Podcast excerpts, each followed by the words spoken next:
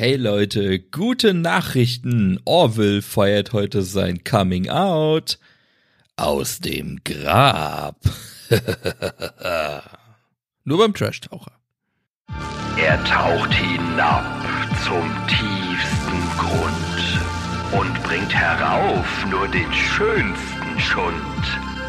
Der Trash-Taucher. Der Podcast für alle Trash-Fans und die, die es noch werden wollen.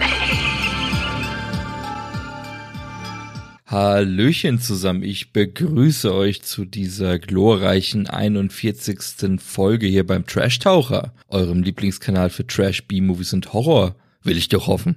Haha, gibt glaube ich nicht so viele andere, von daher, yo, wird schon stimmen. Heute habe ich ein bisschen auf dem Friedhof für euch gebuddelt und ich bin auf was gestoßen, nämlich, ja, man sagt ja immer so schön, Messer, Gabel, Schere, Licht sind für kleine Kinder nicht, aber auch Tote nicht. Denn heute schauen wir uns eine ziemlich frühe Zombie-Komödie aus den 70er Jahren an, nämlich Children Shouldn't Play with Dead Things. Und worum es geht?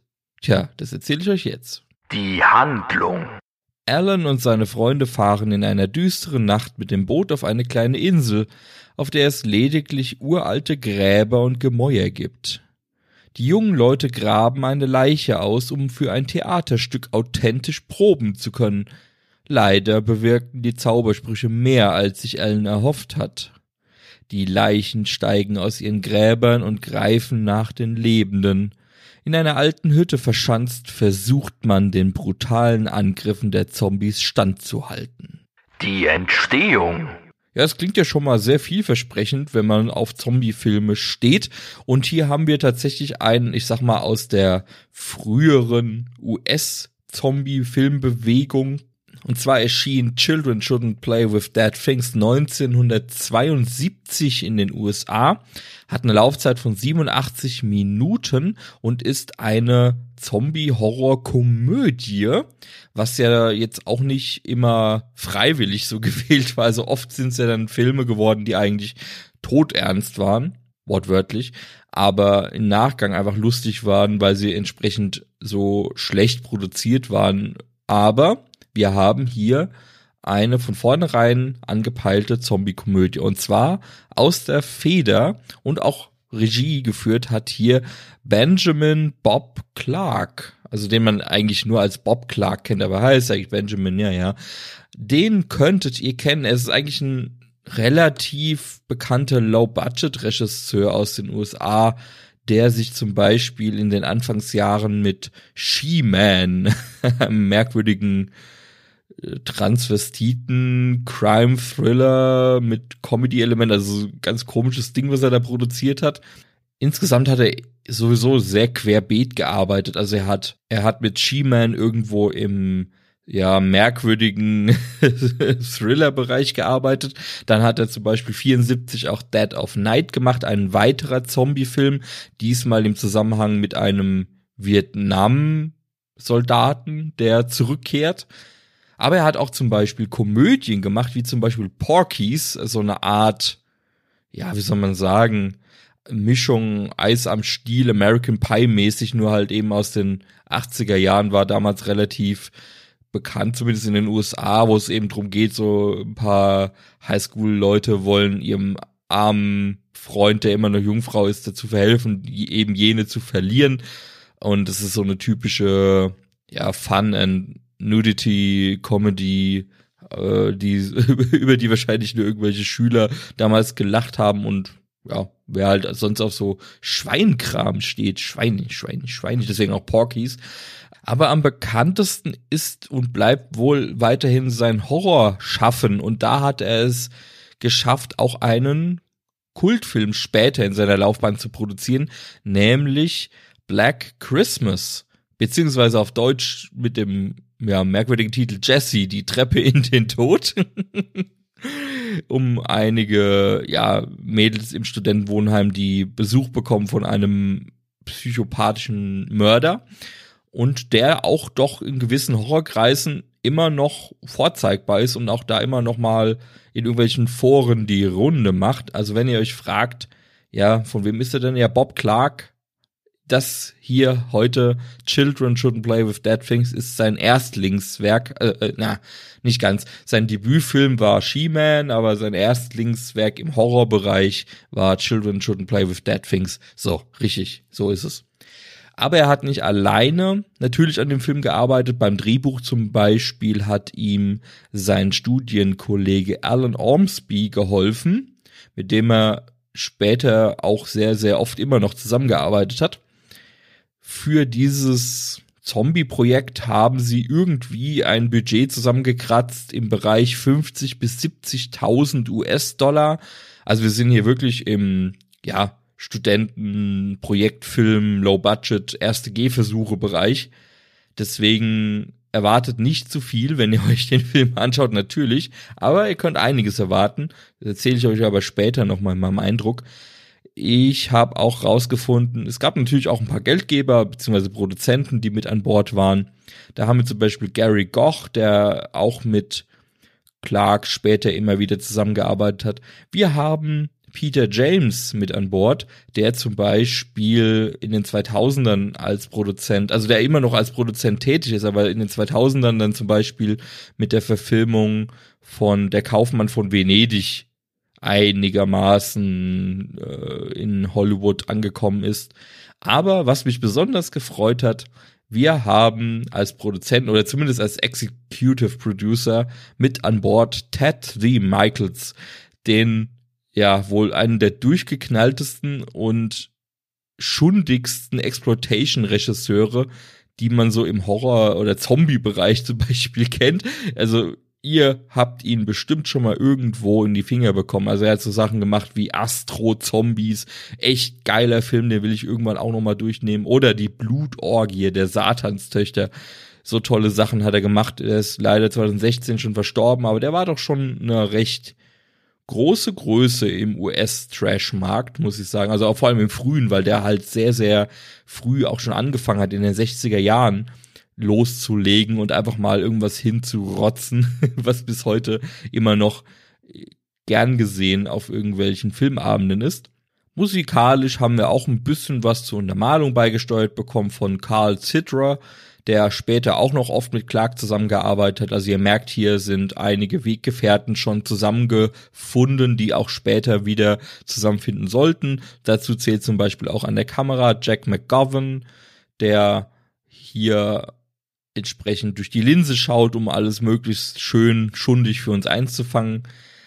Beim Make-up bin ich hellhörig geworden, weil wir haben einerseits Benita Friedman, die ja eine No-Name-Make-up-Artistin in dem Moment ist, aber ich, hier ist wieder Alan Ormsby mit an Bord und der hat tatsächlich, wie ich dann rausgefunden habe, gerade im Make-up-Bereich später eine relativ, ja, bunte Karriere hingelegt und außerdem, und jetzt kommen wir direkt zum Cast, spielt er auch eine der Hauptrollen hier in diesem Film, nämlich er spielt Wer hätte gedacht? Alan. also viele von den Schauspielern spielen sich quasi selbst mit Vornamen. Er spielt hier den Theaterleiter, den Künstler, den extravaganten, extrovertierten, hochnäsigen, von sich selbst voreingenommenen und ja, alles für die Kunst gebenden Leichenschänder, muss man sagen. Der ist nämlich eigentlich Drehbuchautor, also Alan Ormsby jetzt. Und den könntet ihr zum Beispiel auch schon mal irgendwo in den Credits gelesen haben bei dem Remake von Cat People aus der Feder von Paul Schrader. Da hat er nämlich das Drehbuch geschrieben. Oder zum Beispiel auch The Substitute beziehungsweise Mörderischer Tausch mit Tom Berenger.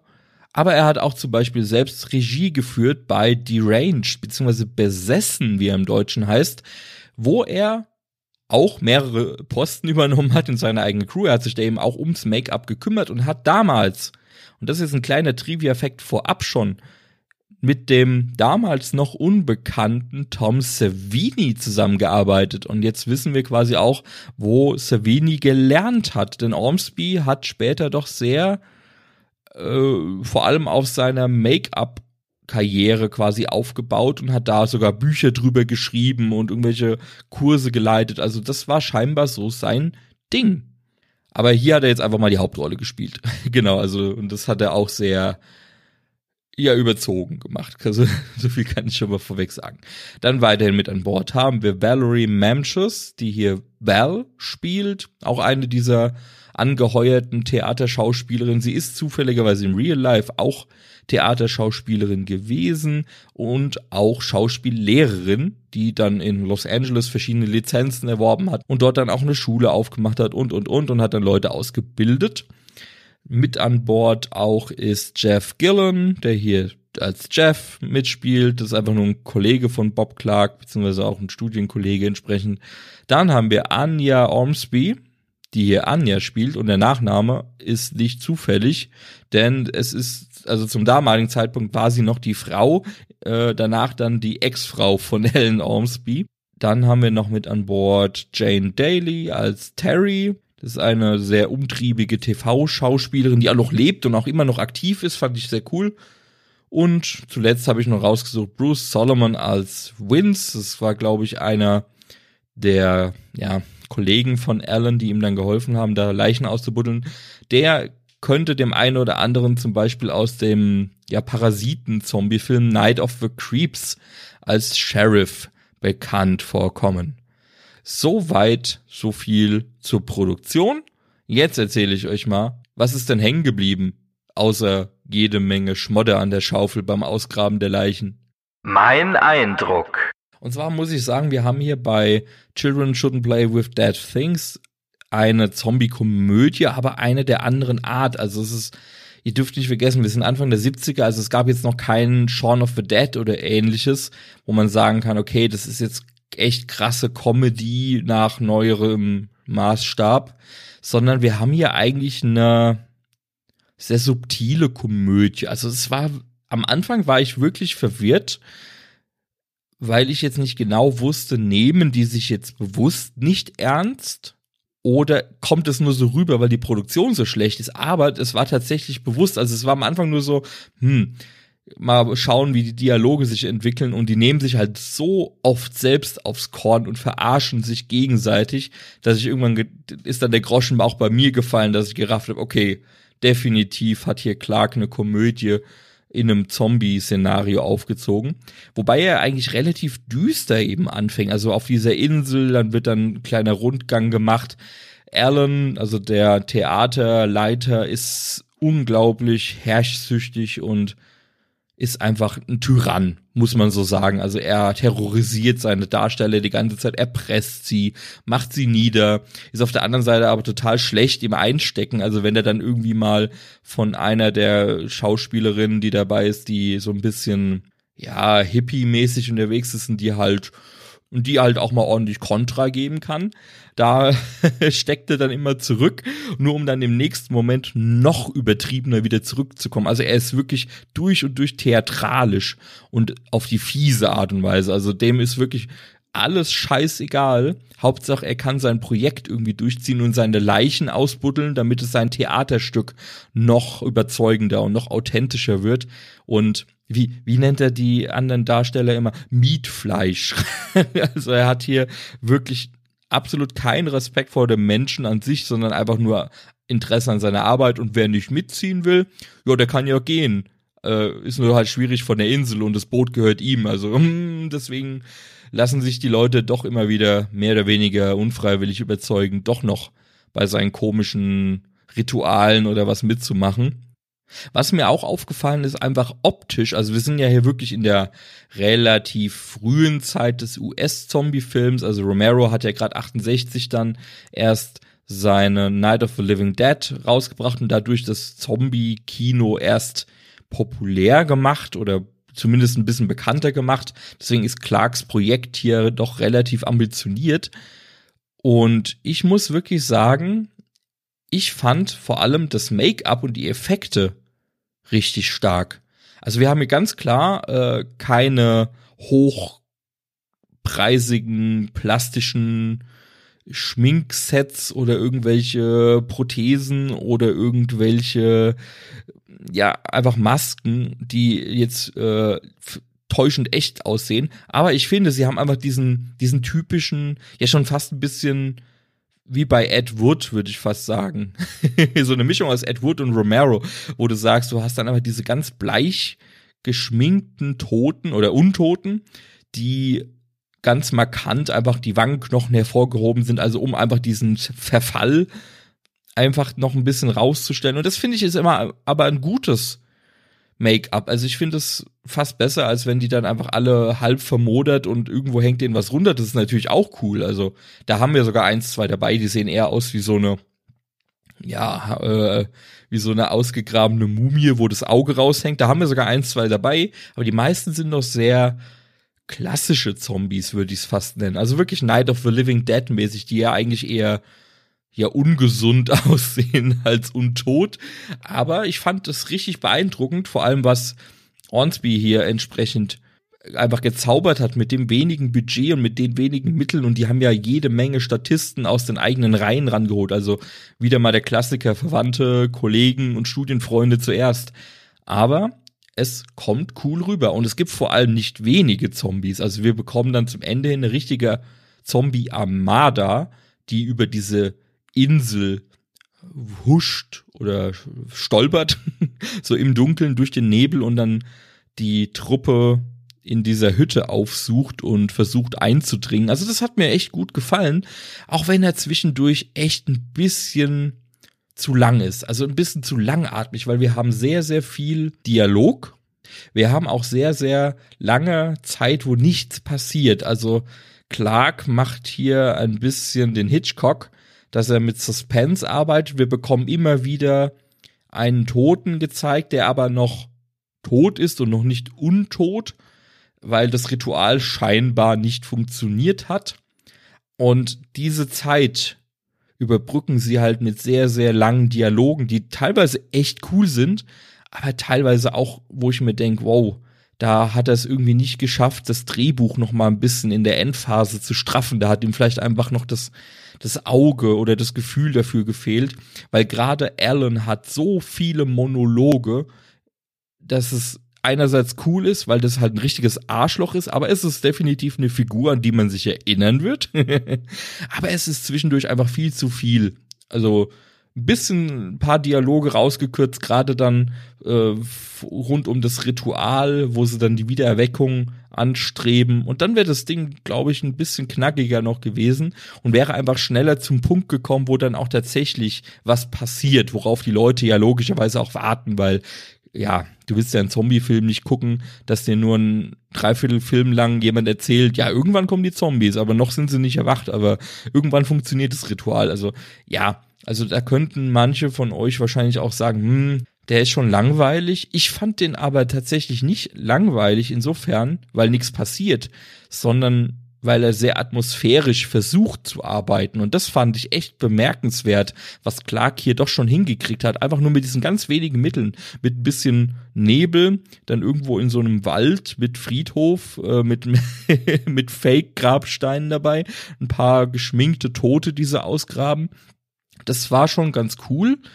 Auch immer mal wieder so ein paar Kamerafahrten, einfach gerade auf diesen Toten zu verweilen und zu gucken, regt er sich jetzt? Oder noch nicht? Hm, vielleicht das nächste Mal.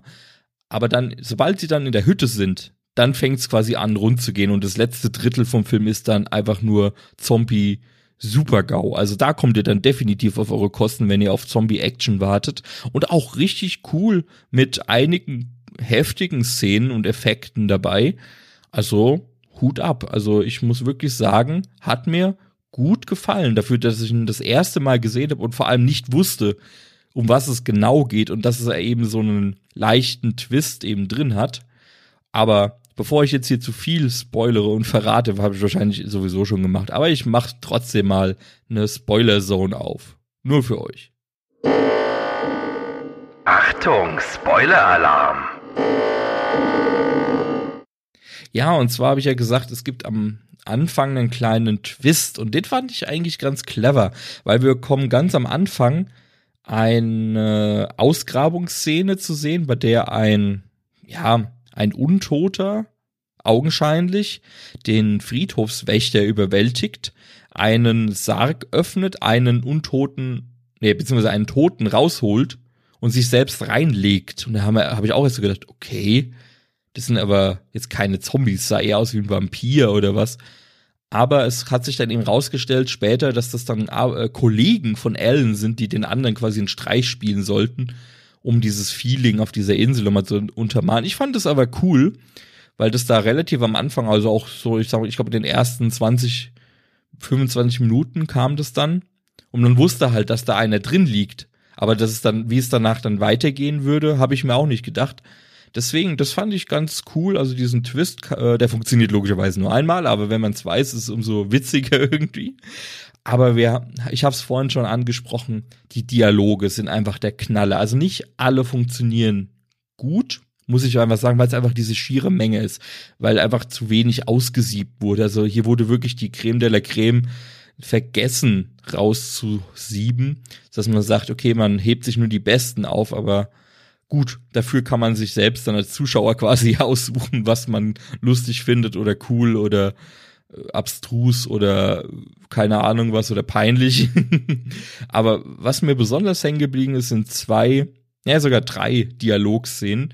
Und zwar einmal ist es diese Untotenbeschwörung, diese Satansbeschwörung von Alan, weil er das so theatralisch übertrieben macht. Also allein die ganze Darstellung von Alan Ormsby ist so drüber. Also der wirkt wirklich wie so ein Theateraffe, der sich sonst was einbildet und rausnimmt und die Leute fertig macht und außerhalb von der Bühne immer in seiner Rolle quasi steckt und immer dieses extrovertierte, hochnäsige, äh, ich mach andere fertig für meine Kunst. Das fand ich cool. Und weil er dann diese Satansbeschwörung macht mit einem ja, er hat dann ja einige Originalrequisiten in Anführungszeichen sich besorgt, um dieses Ritual so echt wie möglich zu machen, irgendwie äh, Säuglingsblut in getrockneter Form in so einem Briefumschlag, dass er dann über den Toten streut und er liest dann irgendwelche Satansverse vor, es passiert aber erstmal nichts und darauf kommt dann äh, diese Hippie-Tante, die ihn die ganze Zeit sowieso schon verarscht und sagt dann, ja, nee, nee, nee, äh, das kann ich viel besser, weil ich bin echte Satanistin und ich zeig dir jetzt mal, wie das geht. Und dann, dann, dann macht sie eine Beschwörung, wo sie Alan einfach die ganze Zeit fertig macht und blamiert und das fand ich richtig schön, weil du hast ihm richtig gesehen, wie alles aus dem Gesicht fällt und das war dann einer der Momente, wo ihm erstmal nichts mehr eingefallen ist. fand ich richtig geil. Oder aber auch zum Beispiel ist das eine spätere Szene in der Hütte, weil Alan nimmt dann diesen Toten mit. Also er hat ihn ja ausgegraben, er gehört jetzt ihm, er ist jetzt sein Eigentum und er behält ihn so lange bei sich, bis er endlich mal zum Leben erwacht, verfickte Scheiße. Und er nimmt ihn mit nach Hause in sein Theater und stellt ihn dann bei sich in die Wohnung und wenn er dann verschimmelt oder vergammelt ist, baut er sich aus seinen Knochen ein Mobile und hängt sich das an die Decke. Also so kranke Scheiße erzählt er dann. Und das ist eben auch besagter Orville, also dieser dieser eine Tote, der die ganze Zeit mit Alan rumhängen muss. Das ist der arme Orville, das ist so ein großer, schlachsiger, toter Typ der die ganze Zeit mit, ah, mit echt allem leben muss, was Al mit ihm anstellt. Zwischenzeitlich heiratet er ihn sogar. Das ist super strange, was die da teilweise machen. Also, aber richtig witzig. Und da, da, da muss, da habe ich mich totgelacht. Es, das, das war direkt nachdem dieser Twist aufgeklärt wurde mit diesem falschen Untoten in dem Sarg. Da ist nämlich einer dabei, der hat mich so ein bisschen erinnert an so eine, an so ein großes Kind, muss ich tatsächlich, also der hat so ein Streifen-T-Shirt an und so eine bisschen zu hochgezogene Jeanshose. Das sieht aus wie so, so ein großes, dickes Kind, was einfach weitergewachsen ist, aber nicht geistig. und er ist dann halt auch dabei und die kramen da ja dann rum und sind fleißig. Und dann geht halt dieser Sarg auf und der erschreckt die ganzen Leute. Und dieser eine Typ mit dem Ringel-T-Shirt, der, der ist dann total schockiert und er sitzt dann einfach fünf Minuten da und die anderen machen, kriegen sich erstmal wieder ein und machen halt erstmal Allen an, was der Scheiß soll und blablabla. Und jetzt sitzt einfach die ganze Zeit da und sagt so, ich hab mir gerade in die Hose gemacht. Ich hab mir gerade ernsthaft in die Hose gemacht. Oh mein Gott, ich hab mir wirklich in die Hose gemacht. Das sagt er so oft, das ist so geil. Einfach dieser Gesichtsausdruck, dieses, äh, ich habe mir wirklich in die Hose gemacht. Es ist, ist super witzig. Also ich habe mich da wirklich beäumelt. Und vor allem die deutsche Synchro hat mir da sehr gut gefallen. Also das gab hier scheinbar eine Neusynchronisation, also die klang aber auf sehr alt gemacht. Das fand ich richtig cool. Und vor allem die Sprecher haben richtig gut gepasst. Ich habe dann auch mal gewechselt. Also im Englischen ist es natürlich auch mega geil. Aber ich fand die deutsche Synchro hier sehr, sehr beachtlich. Und gerade auch Alan zum Beispiel kam in der deutschen Synchro super geil, arrogant rüber. Hat mir sehr, sehr gut gefallen. Und eine Szene noch, auf die ich eingebe. Also es gibt ja dann den Sturm aufs Haus, auf die Hütte quasi, wo die ganzen Zombies, und das sind wirklich nicht wenige, dann Jagd machen und das nicht mal einfach so halbherzig, sondern die, die schmeißen quasi alles rein, was sie haben und schnappen sich die Leute auch relativ schnell und brutal. Und es gibt dann die Schlussszene und die fand ich echt geil, weil die Zombies kapern dann das Segelboot und machen sich auf Richtung Stadt. Und das hat mich irgendwo ein Stück weit wieder aus dieser Comedy zurückgeholt. Also das letzte Drittel ist eigentlich überhaupt gar nicht mehr lustig. Er ist dann wirklich brutal und wirklich drastisch und wirklich düster und wirklich, okay, Playtime is over quasi. Und dann diese Segelbootszene, muss ich wirklich sagen, war unerwartet, weil er dann nochmal so mitschwingen lässt, okay, die Zombies setzen jetzt an Land über. Und wenn die da drüben sind, tja, dann geht die Welt unter. Punkt. Und alles nur, weil so ein Theaterfuzzi möglichst authentisch Theater spielen wollte mit einem echten Toten auf seiner Bühne. Also da hat Clark doch so ein paar echt coole Kniffe mit eingebaut, wo ich sage, okay, geil. Da hast du definitiv was gesehen, was ich mir auch wieder angucken würde. Und das ist auch mein Fazit tatsächlich. Also es ist ein kleiner, feiner Low-Budget-Zombie-Film. Darf man nicht zu viel erwarten, aber dafür kommt er echt solide daher mit einer schönen Optik, ganz spartanisch, aber atmosphärisch dicht, mit einem, ja, sanften, aber unerwarteten Twist am Anfang, eben einem Humor, den man mögen muss, wegen diesen ganzen Dialogen und Monologen, die gehalten werden, die halt sehr speziell sind, aber wenn man auf sowas steht, hat man definitiv ein paar Lacher dabei und eben die Effekte und die Masken, die haben mir wirklich gut gefallen, die passen wirklich gut in dieses Low-Budget-Segment, aber auch zum frühen Zombie-Film à la Romero, also von daher schaut euch mal, wenn ihr die Möglichkeit habt, Children Shouldn't Play with Dead Things an, ob ihr den irgendwo im Internet findet. Also ich habe mir auf DVD geholt, war auch nicht teuer, ich glaube sechs, sieben Euro, die kriegt ihr auch irgendwo gebraucht. Ich habe auch gesehen, es gibt ein ganz cooles Mediabook dazu, also da könnt ihr ja einfach mal schauen. Und auf jeden Fall mal reinschauen. Wenn ihr auf Zombie-Filme steht, die jetzt nicht immer so drüber äh, und oder hochbudgetiert sind, sondern einfach mal aus der Anfangsphase von einem Regisseur, der später noch einige, ein, zwei Kultfilme gemacht hat. Also hier würde ich sagen, ja, ist auch definitiv ein Kultfilm entstanden, den man im kleinen Kreise genießen kann. Jetzt nicht für die breite Kultmasse, aber definitiv eine Empfehlung. Ja, muss ich sagen. Und es gibt aber natürlich auch wieder ein bisschen was drumherum, was passiert ist und was ich euch nicht vorenthalten will. Trivia. Ja, und eigentlich ist der erste Fakt eigentlich ein recht trauriger Fakt, denn Bob Clark hat eigentlich ein Remake seines eigenen Films geplant. Denn es, also es gab ja zwischenzeitlich auch schon mal ein Remake von Black Christmas. Das hat er zwar nicht selbst gemacht, aber es sollte ein Remake von Children Shouldn't Play with Dead Things oder Dead, äh, Dead of Night sollte, glaube ich, auch neu verfilmt werden. Und leider kam es dazu aber nicht, denn er ist 2007 zusammen mit seinem Sohn bei einem Autounfall bei Los Angeles ums Leben gekommen. Das Studio hatte zwar dann noch angekündigt, 2010 oder 2011 an diesem Remake-Plan festzuhalten, aber bis heute hat sich da nichts mehr gerührt. Also von daher bleibt Children Shouldn't Play with Dead Things einmalig. Clark hat außerdem Children Shouldn't Play with Dead Things parallel gedreht mit seinem Vietnam-Zombie-Film Dead of Night. Das merkt man daran, dass einige Cast-Mitglieder oder Crew-Mitglieder in beiden Filmen entsprechend auftauchen. Dead of Night ist allerdings dann erst 74 veröffentlicht worden, nicht 72 wie Children Shouldn't Play with Dead Things. Außerdem gab es zahlreiche Möglichkeiten für die Crewmitglieder, sich in dem Film zu verewigen. Und zwar nicht nur durch ihre Arbeit, die sie geleistet haben oder in den Credits, sondern auch sichtbar im Film.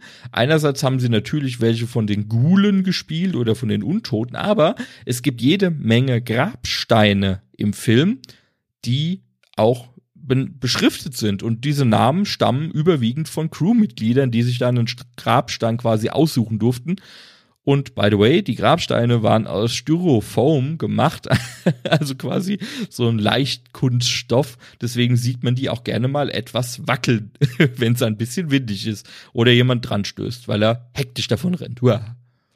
Ja, und ein Fact, den ich so nicht erwartet habe, und zwar, ich habe vorhin ja gesagt, Produzent war unter anderem auch Peter James. Erinnert euch, der Kaufmann von Venedig. Und der ist der Sohn von Cornelia James. Und Cornelia James ist eine in Österreich geborene Britin, die während dem Zweiten Weltkrieg nach England ausgewandert ist und dort eine Handschuhmanufaktur eröffnet hat, die es bis heute gibt und die sich auf die Fahne schreiben darf, bis heute die Handschuhe für das englische Königshaus herzustellen. Unter anderem. Also, uiuiui, prominent. So, das war's mal wieder mit dieser Folge zu Children Shouldn't Play with Dead Things hier vom Trash Taucher. Ich hoffe, ihr hattet wieder Spaß, habt wieder was Neues entdeckt. Wenn euch die Folge gefallen hat, ich würde mich echt freuen. Lasst doch gerne mal irgendwo eine Bewertung da. Zum Beispiel bei Apple, bei Spotify. Ich würde mich echt freuen, wenn ich einfach mal von euch zurück gemeldet kriege, wie ihr meinen Podcast findet, meine Folgen findet, was ich anders machen, besser machen oder genauso machen soll, schreibt's mir einfach gern mal auch über das Feedback auf trashtaucher.de. Ansonsten Social Media, YouTube, schaut da auf jeden Fall mal vorbei, da gibt's immer frischen Kram für euch zum Anschauen, Anhören. Das nächste Mal hören wir uns dann am 16. August und gehabt euch wohl und lasst euch nicht von den Zombies beißen, ihr Lieben. Ciao.